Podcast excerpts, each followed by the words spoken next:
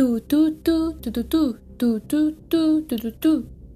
Eu jogo basquete enquanto como um croquete. Se você é meu amigo, me paga um chiclete. E após essa intro tocante, vamos ao meu podcast chocante. Tu, tu, tu, tu, tu, tu. Bem-vindo, meu querido terráqueo. E hoje eu estou aqui com você, para você, diretamente de Júpiter. Se sinta honrado, porque nosso podcast, podcast hoje é interestelar. Não, nem tanto assim. Ele é um pouco meio infernal, meio celeste, mas é só isso. Ou seja, hoje a gente vai ver The Good Place, galera. Nada melhor do que isso para a gente pensar um pouco no céu e no inferno. Mas afinal, por que, que a gente vai saber sobre isso? Ah, porque o podcast é meu, né? Enfim, o título que eu vou dar a esse maravilhoso capítulo é Good Virtude. Por que virtude, Carol? Você vai saber logo mais. Enfim, do ponto de vista humano e religioso, o pós-vida é marcado por diversas teorias, de acordo com a crença, né? Ele, uh, pode vir a ressurreição, no final das contas, o céu e o inferno, ou pode vir o nada, né? A gente nunca vai saber. Porque o que os olhos não veem, o coração não sente, né? E naquele momento vai estar parado.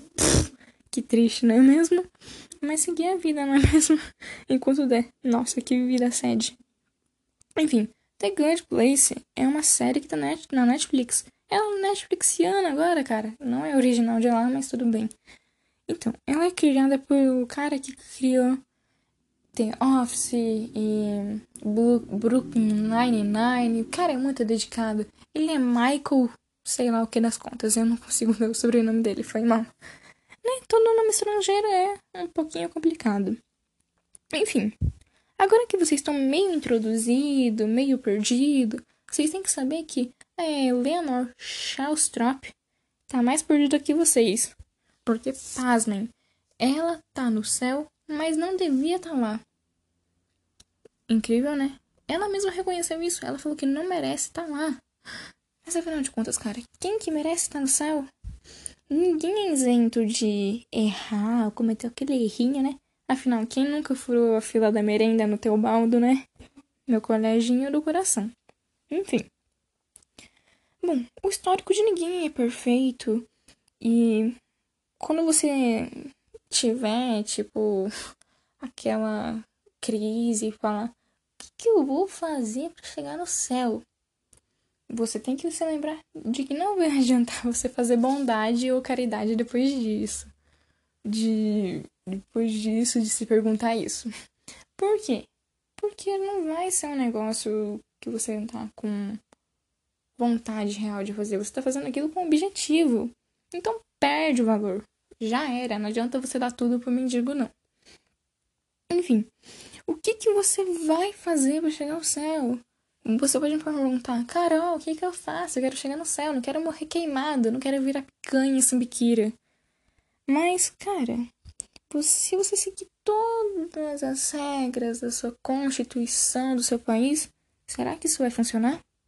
Será? Te deixo essa pergunta por agora. Eu te deixo a pergunta e eu mesmo te respondo. Não vai adiantar tu seguir só o que tá na Constituição. Não vai te adiantar. Mesmo que você siga tudo e não seja preso na sua vida, você tem que ter noção de que as leis de cada nação são baseadas na ética própria. É feita pela moral, que é o valor que geral crê. É consenso. Você vai seguir uma vida rasa. Pensa bem.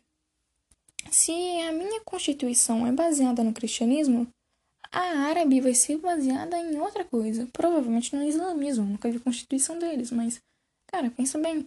A, a ética, as leis de cada nação são baseadas no consenso, no que geral crê. Tem constituição que crê que matar não é errado, tem constituição que tem pena de morte. Então não adianta tu seguir só a regra da a regra dos humanos, porque provavelmente no céu eles vão seguir outras leis. Então, babou. E para não virar linguiça, nem salame e nem ensopado lá do inferno, você vai ter que fazer, sabe o quê? Mesmo que você estude ética, viva como um monge, ou doe tudo o que você tem, você vai morrer queimado. Então não tem o que faça. Mentira, né? Bem assim não. Vendo as coisas por um lado mais positivo, ou nem tanto, a vida é muito complexa. O mundo é muito complexo. E nada que você faça vai te dar um terreno no céu. Cara, tudo que você conquista nessa vida, uma pós-morte, tem um custo. Sempre assim, o universo capitalista pensa assim, tudo tem um custo. Então, torça para ser testado a todo momento, pois é assim que seus valores vão ser reconhecidos. É como você faz de vez em quando, né? É, para você testar a confiança de uma pessoa, nada melhor do que um testezinho básico, né? Tipo, deixar uma bala em cima da mesa e virar as costas. É o teste do mundo, o teste do mundo para ver se você tem os valores necessários para chegar no céu. tá todo mundo condenado, que droga. Mas enfim, não cai nessa de que seu corpo é mau e tua alma é boa. Se tu pensa nisso, tu tem que lembrar que o tio São Agostinho era muito quadrado. Ele acreditava que o corpo era podre e que a alma era boa. E ele se ele considerava que se machucar te levava ao céu.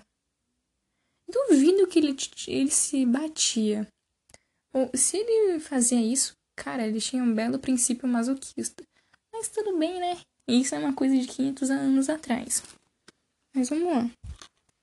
E para encerrar, eu vou te dizer para buscar a eudamonia. Uau, Carol, que palavra grega maravilhosa! Mas é real. Tipo, é você buscar seu autoconhecimento. É sair do seu pensamento raso de que teu dia de hoje pode ser o último. Não vá pra farra. Vai pensar em como você é e que o momentâneo bom é minoria na realidade má.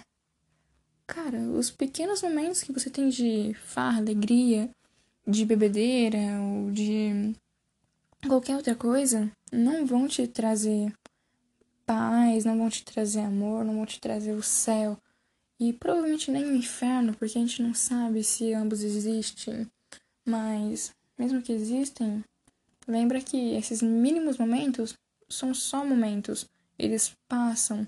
Então busca sempre se autoconhecer. Busca sempre lembrar de quem você é, das suas raízes e do que você pode fazer pelo mundo. Lembra que do outro lado da sua parede, do seu muro, tem um, mais gente no mundo. Tem gente sofrendo, tem gente sentindo dor. Então lembra de nunca julgar e apesar de ser muito difícil às vezes, até para mim, eu claro que vou julgar alguém que eu vejo na frente e acho totalmente inédito. Eu não julguei o nome do estrangeiro agora há pouco, falei que era esquisito. Então, a gente não tá isento de erro. E se isso levar a gente ao céu e ao inferno, a gente vai estar consciente disso, ao menos tendo a própria eudamonia. É isso. Um beijo a todos vocês da minha nação querida e nos vemos num próximo FodaCast da Carol.